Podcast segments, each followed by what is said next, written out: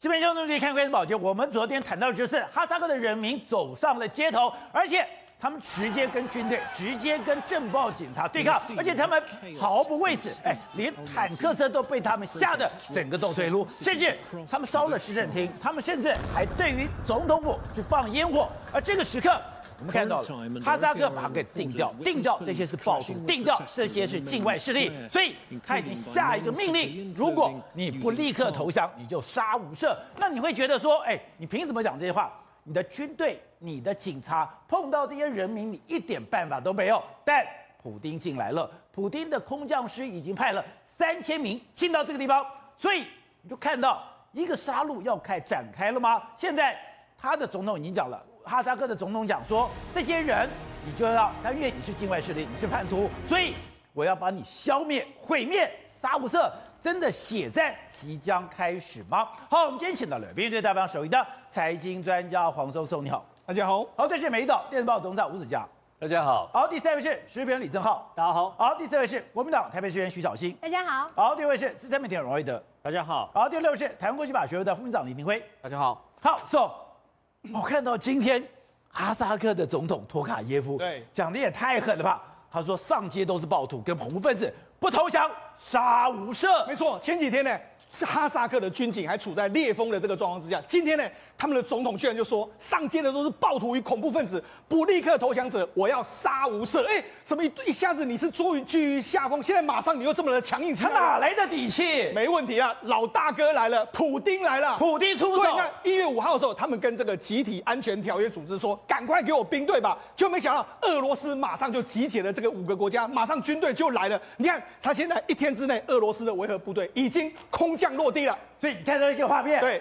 俄罗斯的部队已经来了。你可以看到，在整个俄罗斯跟哈萨克的边境里面，你看到这种画面，这画面是什么？坦克车还有这个装甲车一车一车的抵达啊。另外，除了什么？你们看到俄罗斯的这个就是维和部队。对，没错，他根本就杀气腾腾。地面部队马上快速的就来到这个地方。好，除了地面部队，哎，坦克车、装甲车都来了。那另外，空降师，你看，在俄罗斯跟哈萨克边境的这个很多机场，空来很来了很多这个空降兵。一下，维和部队，你要维持的是它重要设施。你搞空降部队干什么？没有，他要是跟暴徒、跟恐怖分子对抗。所以呢，他们一来之后，你知道，事实上在原本这个最东端的地方叫阿拉木图这个地方，阿拉木图这个地方，我们昨天不是讲到吗？市政府都被攻进去了，对，市长办公室都被砸烂了之后，哎，结果没想到，因为这样子，因为俄罗斯的军队来，你看军警他也有底气啊，所以现在军警反而就开始配合着俄罗斯的军队，开始发动一一个清场的这个局面了。所以说，俄罗斯的部队虽然只来了三千人，对，这三千人一进到了整个哈萨克，对。改变了整个氛围，没错，哈萨克现在已经完全动起来了。你看，他们总统还说什么？哎，执法人员非常辛苦。那我们现在全国各地的这个秩序大概已经恢复了。那当然，恐怖分子会继续破坏百姓的武器，所以反恐会继续下去。那直到这个激进分子全部歼灭为止。他定调是全面歼灭，没错。他还发表一个这个说法，就是说，哎，有二十六名的这个武武装犯犯罪遭到格杀，超过三千人被人家拘留。那我们的十八名警察，还有这个国民卫队的这个士兵四四个殉职，我们官方受伤了七百四十八人。所以他在在讲什么？现在我我们就讲俄罗斯军队进来之后，现在哈萨克已经设了这个七十个全天二十四小时运作的检查哨，是，也就是说他要用检查哨加上俄罗斯的军队在外面这样控制之下，要完全把。这些所谓的武装分子跟叛乱分子完全歼灭的一个根，而且我们会知道说，如果你是去派维和部队，通常是二线、三线的一个部队，对，我在那边，我也不是维持秩序，我刚刚讲我是要保护重要设施，可是俄罗斯的这个部队很恐怖，没错，他们竟然是空降师，没错，我们还有这一次呢，为什么俄罗斯部队一来之后，哈萨克人民或者哈萨克的军警就会出现不一样的这么个状况？因为第一个。哈萨这个俄罗斯国防部第一时间下令说，驻扎在这个靠近俄罗斯这个莫斯科东北两百六十公里，他莫斯科附近哦，他就说，哎，第九十八空降哎近卫空降师，赶快从那伊万诺沃的地这个地方赶快出发，出动。九八近卫空降师，对，还有另外一个在距离这个哈萨克约莫是八百六十公里，在边境附近的精锐的三十一近卫空降突击旅，两个军队同时出动。宝杰，为什么这两个军队出动的时候，你会觉得说这个大势已定呢？宝杰，你知道吗？事实上。这俄罗斯的这个空降空降军呢，是很特别的哦，它是一个独立军种，它不是陆军，它也不是空军，它是一个独立军种。它这是什么？这个空降部队呢，它是直接不属于什么三，不属于什么，没有什么中将，没有什么这个司令，它就只属于普丁，这是普丁的近卫部队。普丁居然动了他的禁卫军进到哈萨克。那为什么会有这个空降部队？这个空降部队，他们最早俄罗斯成立的时候是在一九三零年，当时跟这个这个德国在打仗的时候，他们就说：“哎，我们要成立这种到敌后去给你渗透、跟你攻击。”就他们他们成立之后。但你知道，他们一出血的时候，虽然没有很好的空空，没有很好的这个运输机，但是你知道吗？从之后他们开始发展起来了。从他们东当初啊去攻打这个中东的国家，什么入侵匈牙利啦、入侵捷克啦，全部都是用这个空降师。他们当时打进阿富汗，在不到一天的时间里面，没错，直接空降到阿富汗的总统府，对，直接把阿富汗的总统给抓起来，对，就是这个空降师，没错，第九十八空降师，他这个叫做国民的禁卫队啊。你看他这这个。刚才宝杰讲到阿富汗战争也是派他，没有错。后来车臣战争也是派他，甚至他前几年的克里米亚战争也是派他。所以这个第九十八空降师其实是普丁他最后的一张王牌啊！他把这个王牌打出去，那当然没有话说啊。这个这个这个托卡耶夫他看到这个王牌来，他当然有有底气啊！哎，这是最精锐的部队啊！好，现在这最最精锐部队，他们是快射投快速投射，所以他们第一个时间马上就投射到阿拉木图嘛。最糟糕的这个地方，我就马上就投在这个地方。投下去之后，哎，你不要以为这个空降兵是随便，没有，他们的名额是相当有限的。虽然每年的竞争是相当激烈，大概平均呢三百到四百个人呢才能够筛选一个人。所以这个人是非常非常少的哦，他是精锐中的精锐，精锐中的精锐，你可以这样说。那加上说，其实这个这几年这个俄罗斯把这个空降部队呢变得不一样的这个编制，你不要以为空降部队全部都是所谓兵，不是。他这几年你知道他还想把空降部队加入什么？直升机把它加入，另外无人机也把它加入，另外他连这个战车也把它加入。战车某种他们可以空降战车进来，所以空降军它的变化是相当相当多啊。你不要投投这个战车的时候，我也可以投战车啊。所以。这个空降军其实说穿了就是专属于普丁的快速打击部队。我要他一天之内到什么地方，他一天之内就要到什么地方给我歼灭敌人。这就代表说，普丁现在高度重视整个哈萨克的状况。他当然非常重视哈萨克，是他身上不可丢掉的一块肉。好，那除了这个之外，我就讲嘛，他们有很很多编制，对不对？你看，第一个时间我不是说嘛，空降师到之后，你看。这是媒体啊发，他们俄罗斯他们国防部刻意发布了这个景象。他说什么？你看，这是空降还有特种作战的部队的车到这个地方哦。对。就他这个车到这边，你觉得有什么不一样的吗？你看他居然来了一个这个东西。这什么？这东西到底是什么东西？大家也不知道。后来你仔细去查之后，原来这是一台卡车，叫六乘六的这个卡玛扎的这个卡车，它里面有一个叫做。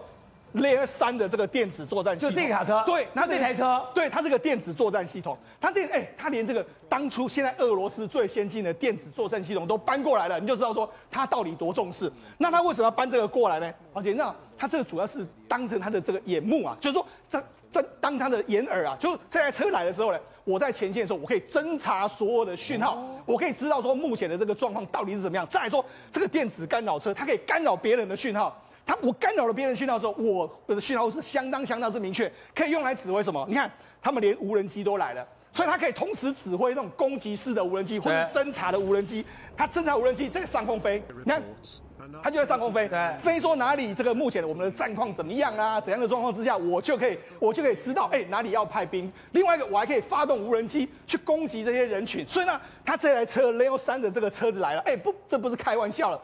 表示他是以一个作战规模等级的在对付这些民众，一般的民众啊，所以他不是来维和的，他不是来维安，他是来打仗的，而且他是来歼灭的，歼灭。因为他的他是一个国家部队，他是俄罗斯的精锐部队，你只是一个散兵而已，哎，这个游民而已，我要打你实在太过容易了嘛。所以你看，事实上现在你看，你看他们的连这个 CSTO 就是他们安全组织的这个这个秘书长就说。一旦维和部队遇袭的时候，将以致命武力还击啊！致命武力，所以啊，所以他们都是这种最狠的语言。对，所以他就没不不跟你客气的，要开枪就开枪，要怎样就怎样。所以你看，现在很多时候，你看原本一开始的时候，军军警啊是互相对峙的时候，现在没有了，现在都已经画出一条线了。他们这个完全的这个军警，或或者是说相关的这个军队，已经掌握了目前的阿拉木图的绝大多数的城市。所以你看，现在很多都是这样啊。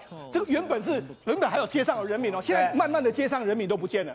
感觉根本就军管了。对，现在是现在是人民一路挨打，他被军警还有这个俄罗斯的维和部队完全挨打。而且呢，原本这个哈萨克人，他们军军军警还不太不太敢开枪，但是呢，俄罗斯的维和部队来管你什么，他就直接开枪。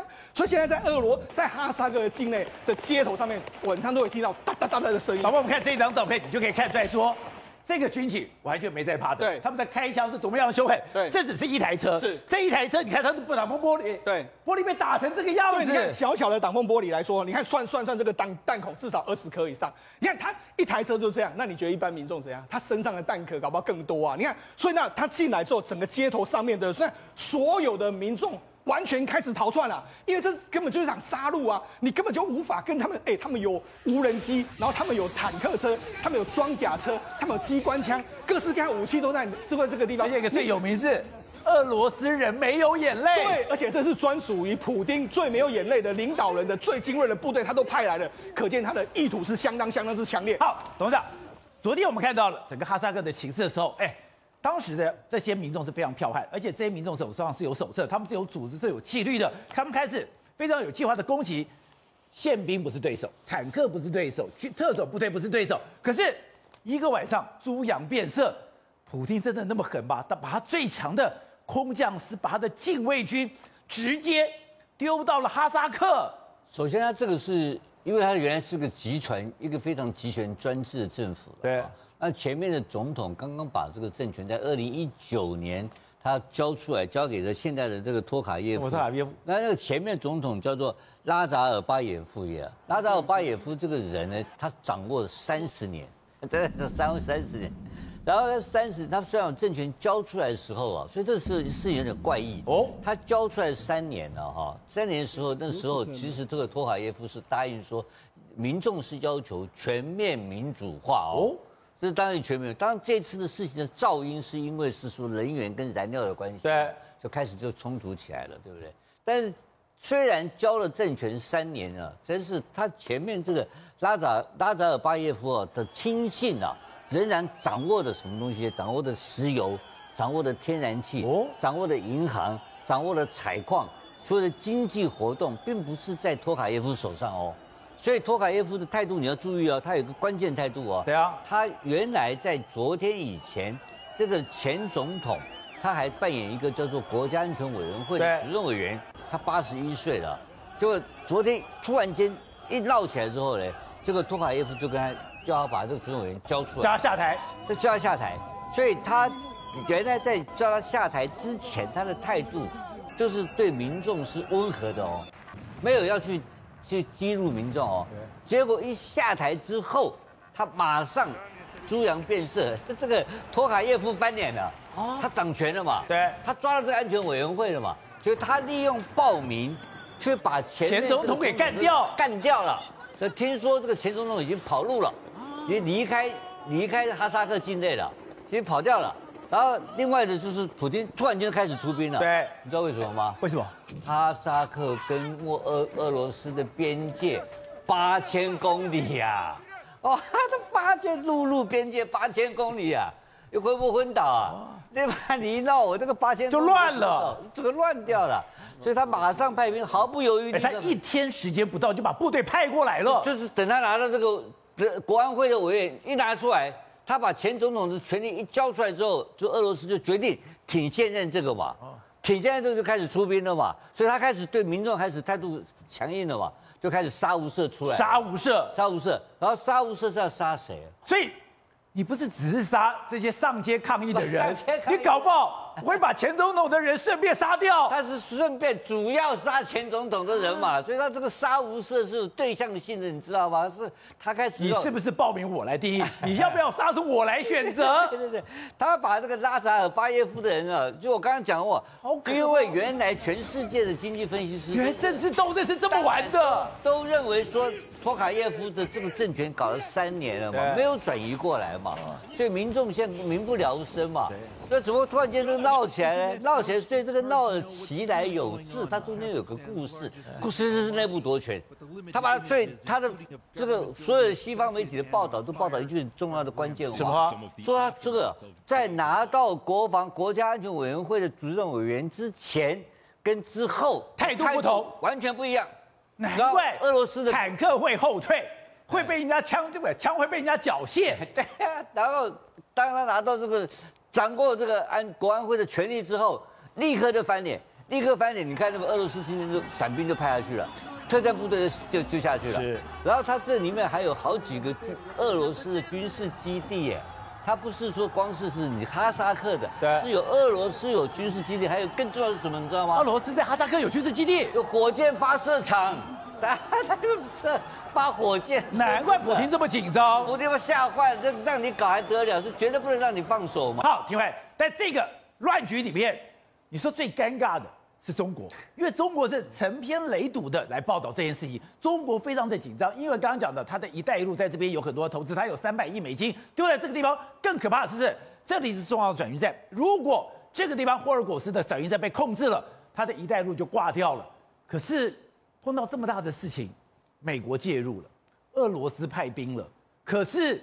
中国不能有任何角色。对，现在大家在问 Where is China？中国在哪里？对不对？因为都是俄罗斯现在派兵部队已经进去了嘛，维持和平部队还有维稳的概念了。现在中国来讲的话，其实他非常紧张，而且他非常关切这个事情。但问题是，他无能为力啊。为什么无能为力呢？你可以看到一件事情哦。其实说真的。中国跟哈萨克之间的关系其实以往是不好的。二零零一年，中国主导之下成立上海合作组织，对。那哈萨克它是会员国，结果他们要办一个所谓的反恐演训啦，办在所谓的这个俄罗斯的境内。结果呢，中国解放军一千六百名的部队说借过一下，我要经过哈萨克，要进入到这个俄罗斯境内。你说借到哈，借到哈萨克，借到借到哈萨克，结果哈萨克断然拒绝。你不是我的好朋友吗？不让解放军经过。对，不让解放军经过。后来呢？中国还去找俄罗斯说：“你去游说一下哈萨克。”哈萨克说：“不，不愿意，我就是不愿意让中国。”最后还是不让他进去。对，然后你就可以发现到说，他在底层来讲的话，事实上很多民众都很讨厌中国人。事实上，二零一六年的时候还发生这个有民众上街头抗议中国在这里租一些什么土地啊，或是说这个政府把土地弄给中国这样子。所以你知道吗？这个对哈萨克人来讲的话，中国的势力进入到哈萨克，你没有错，中国需要他的人员，但是哈萨克。真的需要他的钱吗？当然，哈萨克人民来讲的话，他有另外一种想法。而当然，最重要的东西就是说，说中国丢了这么多的钱，丢了这么多的资源，他这么去努力经营中亚五国。结果都是一场空，都是一场空。你想想看哦，如果照这一次的这个中欧，你看中欧班列是从中国一直出发，会经过哈萨克，然后才贯穿到这个所谓的欧洲去哦。那你这个如果哈萨克这个地方整个把你断绝掉之后，中国怎么办呢？照道理讲，中国应该要派兵去保护它的这个铁路嘛，对，派兵保护它这个一带一路的沿线嘛。那习近平当时。第一次提出“一带一路”就在哪里？就在哈萨克，所以他非常非常重视哈萨克。所以照道理讲说，中国解放军应该出动，马上进入到哈萨克协助哈萨克，但是没有，因为没有中国的角色。没有，为什么没有中国角色？因为他玩不起中亚的这个游戏，玩不起。这个中亚的整个完全都是俄罗斯的这个这个所谓势力范围，怎么可以让你中国来玩呢？哎，我觉得最可怕的是，我们知道以前你要调动部队，你只要嘛，我要动员嘛，我要准备嘛，我要一些物资嘛。怎么？普丁不到两天的时间，才一天多的时间，把他最精锐的两个空降师就派人直接进到哈萨克。这也太快了吧！对，你看他普京，他普京他这样，你看集结在乌东边界，还有能力在处理哈萨克事情，所以他是一个区域霸权的，区域霸权根本就不是中国，区域霸权根本就是俄罗斯。你看到这些中亚国家都是在听俄罗斯的，因为境内还有百分之二十多是俄罗斯人哦，在哈萨克境内，所以对，所以除除了这个哈萨克人八百分八成左右之外，还有两成是俄罗斯人，所以俄罗斯一定要派部队去，也是维护他自己的这个俄罗斯人啊。那另外一件事情就是说，连阿富汗都出来跳出来来搞中国了啊。为什么呢？我们猜说有可能跟这个最近中国只提供一些物资给阿富汗而已，但是并没有提供真正的援助给阿富汗。是给两亿美金的物资。是因为最近来讲说，阿富汗放出一个影片哦，就是在它它的东北部这个地方，在跟新疆边交界这个地方呢，事实上有一个所谓的恐怖自杀的部队在那边出现，然后现在还在游行，还在这个所谓的阅兵啊，展现出他如何用自杀的这个这个所谓的武器呢来做爆破。所以这个地方除了是针对所谓的塔吉克之外，还有针对中国的这个边界啊，你知道为什么会？自杀炸弹客针对中国？对，针对中国，因为接下来的话，其实大家会最中对中国来最欢担心的一件事情就是，不管对，就是新疆，就是不管是哈萨克也好，阿富汗也好，都有可能去搅乱一场 这个一一池春水。就是说，对于新疆来讲的内部的维吾尔族的这个煽动，是不是因为这样子，中国来讲的话，它未来来讲，它会更花更多的力气来。顾新疆，所以你知道一件事情，就是说，当你现在看到这整个中亚局势在爆发的时候，中国作为联合国的五大常任理事国之一，竟然任何一个角色都没有，只能眼巴巴的看着俄罗斯进入，然后美国在背后煽动，然后结果中国一个角色都没有。好，瑞德，当然讲春节快到了，我们国军呢在这个时候要准备。就我们现在才知道有一个消息是，原来我们的 F 十六 F 十六 V 已经在空中跟歼十六。对阵过了，对，没有错。那么这个讯息呢，大概是因为是我们现在第一次听到哦。为什么呢？因为 F 十六 V 啊，那么从去年底啊，在这个呃我们空军的这个嘉义基地呢成军之后呢，那么呃中共几乎每天的攻击都有过来嘛。对。但我们知道啊、呃，有时候是直接呃用广播驱散，或者是飞弹那个等于锁定啊。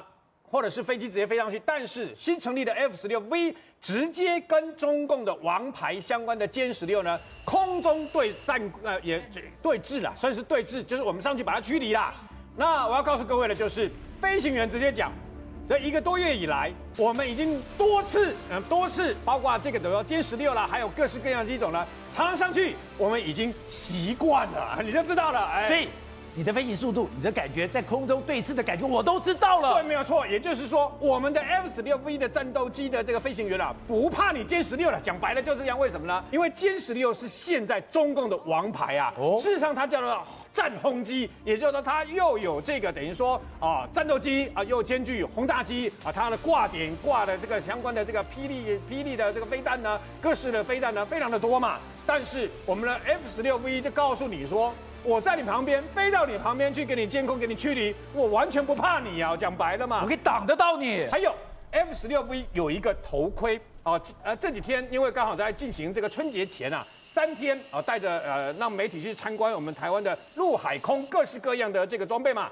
这个头盔呢，价值新台币一千两百多万嘛，它的特征就是配合我们改装完毕的这个 F 十六 V 啊，头盔转向哪里，飞弹就可以射到哪里，你的飞机完全不用动。你的头盔转向哪里，瞄准哪里，直接跟所有的美军的 F 三十五所有的飞机都一样，完全一模一样的配备。我们直接用这个头盔就决定一切了。所以说，我们的 F 十六 B 上去过了，我们的头盔也测试过了，而且我们的头盔测试是它的歼十六。呃，请问一下，它这个头盔瞄准看过歼十六没有？看过，当然看过了嘛。歼十六，你的歼十六、歼十、歼十一，我全部都看过。所以这个就是一个啊、呃、相关的模拟啊、呃，虽然双方保持克制。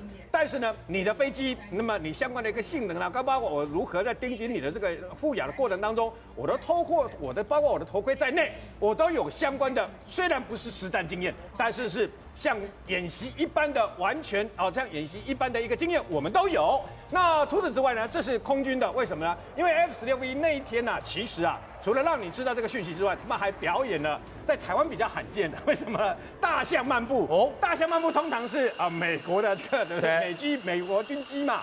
那我们这个全部都是改装过的 F 十六 V 的连队。那你知道我们的 F 十六 V 一样有这样的一个能力？你成军了，有量够大了。那么这是在嘉义基地的哦。那全新的这个 F 十六 V 的话，以后是在台东。那我有一个我不懂是。外行看热闹，内行看门道。今天哎，沱江舰也表现。你说，今天沱江舰这可以好好看一看。对，没有错。今天可以看沱江舰的原因，是因为各位要知道一件事：今天海军在基隆外海呢，包括沱江舰跟塔江舰这两艘这个等于说有逆中功能的啊双船体的这个设计的这个沱江舰啊，它包括今天出来的时候呢。特别亮相，让你看它的武器系统，为什么呢？它的海舰啊，海舰防空飞弹，事实上就是呃陆军的那个天天舰飞弹等等啊。然后呢，有十六枚啊，包括四枚的这个雄三跟八枚的雄二飞弹等等啊。那么都在这一次亮相，包括它发射发射筒都让你看，全部让你看它有什么功能，呃，包括啊七五快炮、方阵快炮这些，也在今天呢，让这个等于说公布在媒体上面，让你完全都知道。那除此之外，今天包括布雷。我们不是有这个四艘的相关的布雷舰吗？布雷舰今天也伴随着两艘的这个等于说沱江舰，也让你看台湾布雷的能力。对，包括高雄，高雄的巷战这几天也是我们的一个焦焦点。为什么呢？陆军包括特战部队、特种部队跟一般陆军的步兵部队。现在全部改变思维，什么呢？在美国的要求之下，我们以前是不是你可以常常看到什么山地一百二十五公里的行军啊？然后呢，包括陆军的全部从山地往滨海跟相关的城市游击战的方式前进，也就是因为因应了中共呢在对面哦想要攻打台湾的相关的集团军呢，他们也开始在训练巷战。我们这两我们这两年来啊，在北中南设了三个巷战的这个这个基地，然后因为平常的那个城市不好，这个人演习嘛，所以包括在高雄这个地方，二十几栋的一模一样的建筑物，甚至你还看呃呃，仿效五十岚的六十岚六十岚都 有错。然后呢，因为为了让你熟悉，如果在打巷战的话，在打城市游击战的话，那种打法是怎么样？然后透过实地的蓝军跟红军两边的对抗，四天三夜打巷战，让你知道，那么台湾，那么现在已经完全改变过去在山地游击战的抵抗方法。现在你只要上来，我在滨海的相关的城镇城市就跟你开干了。好，正好刚刚讲到的。现在中国有一款武器让大家非常的紧张，是它的超音速飞弹，所以它美国才讲这是美国的斯波尼克时刻，但现在日本说它也要发展极音速的飞弹，而且。可能比中国还快更准，哎，没有错，因为对于美国来说，如果中国有所谓极音速飞弹的话，那变成第一岛链的战略前沿的重要性就非常非常重要，对不对？你极音速飞弹它跟过去飞弹最大的差别是，它出大以前飞弹是出大气层之后就开始往下掉，然后快速加温加速重力加速的往下倒，这一般导弹。可极音速飞弹，你看它在大气层边缘有非常长的这个，你看跳滑翔跳跃的时间，所以呢，你如果一旦进入到大气层的时候，已经是五马赫以后了，就几乎没救了。所以对于美国来说，如何在大气层外或者大气层边缘加跳跃加速的过程中把它打下来就很重要。这东西是美国现在课题。可是呢，它出大气层之前也是打击的重点，对不对？所以这个时候，日本跟台湾就扮演非常非常重要的角色了。现在日本他讲得很清楚，现在日本第一件事，日本要发明极音速飞弹，也要做所谓的呃电磁轨道炮。极音速飞弹炮它很简单，极音速飞弹就是很简单嘛，你有我日本也有，我们就恐怖平衡。日本也可以发展吗？而且你你你如今天中国打美国的话，我日本就直接去打中国，让他去做恐怖平衡。那在日本角度，日本是全世界最衰国家，因为呢它的旁边三个国家，中国、北韩、俄罗斯全部都有极音速飞弹，所以日本我自己有、这个、北韩也有极音速，接着他他宣称他试射成功啊。那行不行是另外一回事嘛，所以日本现在是很清楚嘛。那好了，我如果除了我有极速飞弹跟你做恐怖平衡之外呢，你极速飞弹在上升的时候，我要什么把你打掉？他认为电磁轨道炮是可以的，很简单。爱国者飞弹初速是多少呢？就是初速就是说发射的过程那一瞬间，爱国者飞弹只有每秒一千七百公尺，可电磁轨道炮透过电磁还有磁性的加速，哎，是初速是爱国者飞弹的两倍。它比爱国者飞弹更有机会可以打下极速飞弹，对，而且这电子轨道炮可以干嘛？可以，因为我们知道它的速度是第一个，你开始发射那一段，还有你直接要转弯下来那一段，是你速度最慢、最好打的。对，现在我的速度如果这么快，我可以侦测到你，你只要开始发射的时候，我就把你打掉了。这是唯一的机会嘛？你在上面滑翔的时候来不及了，来不及。现在是美国要跟所谓的洛克希德马丁去思考这件事情嘛？那不管，可俄罗斯很简单，我如果上来的时候可以先被呃。日本很简单，你如果打出去的那瞬间，我可以先把你打下来的话，那就有机会。而且这电子轨道炮有个好处，它可以布置在船上面哦，所以对于日本来说就很单纯。我可以在整个日本海布置密密麻麻军舰上面都有类似的武器的话，那就很单纯了。所以对于日本来说，现在也要丢非常非常多的钱在处理这件事情嘛。那台湾呢？台湾也不能做，台湾也不能做，就是坐视不管嘛，对不对？刚刚瑞德哥讲了，对啊，我们的沱江舰跟塔江舰其实今天的演练。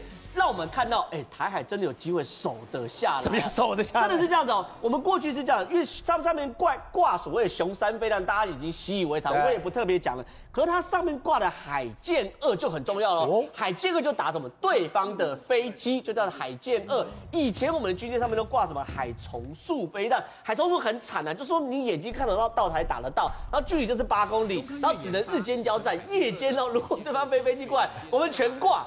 我们现在把海虫速全部变成海剑二的话，它射速射的距离就是二十到五十公里，市区外，而且可以夜间交战。你看第一件事情哦，如果对方台海要攻击的话，很简单，他的飞机。一定会在上面做制空权，可是现在塔江跟沱江，我们一直以为去咬对方军舰而已，对不对？没有可以打飞机，对，可以打飞机，这个是第一件事，台海是非常非常重要的状况。然后我们还有看到他打这个所谓干干扰弹，很漂亮，干扰弹一次射十二枚，就啪一个弹幕。这回是跟我们跟德国莱茵金属定的这个干扰弹很简单，因为我们打人家飞机，你看哦，我们打出干扰弹的时候，它会同时让对方的雷达、镭射、红外线还有波长全部没办法穿越，这时候我们沱江舰就赶快跑。所以这个时这这这等于是沱江舰的隐形斗篷啊，一般来说是在飞机上才有，对不对？可是你看它打出一个弹幕的时候是非常非常漂亮的，打完赶快跑。对，打完赶赶快跑，而且它速度多少？三十六节嘛，对不对？所有军舰都三三十节，所以被塔江跟妥江咬到的军舰根本跑不掉，所以这东西对我们台湾来说也可以帮美国守住第一岛链。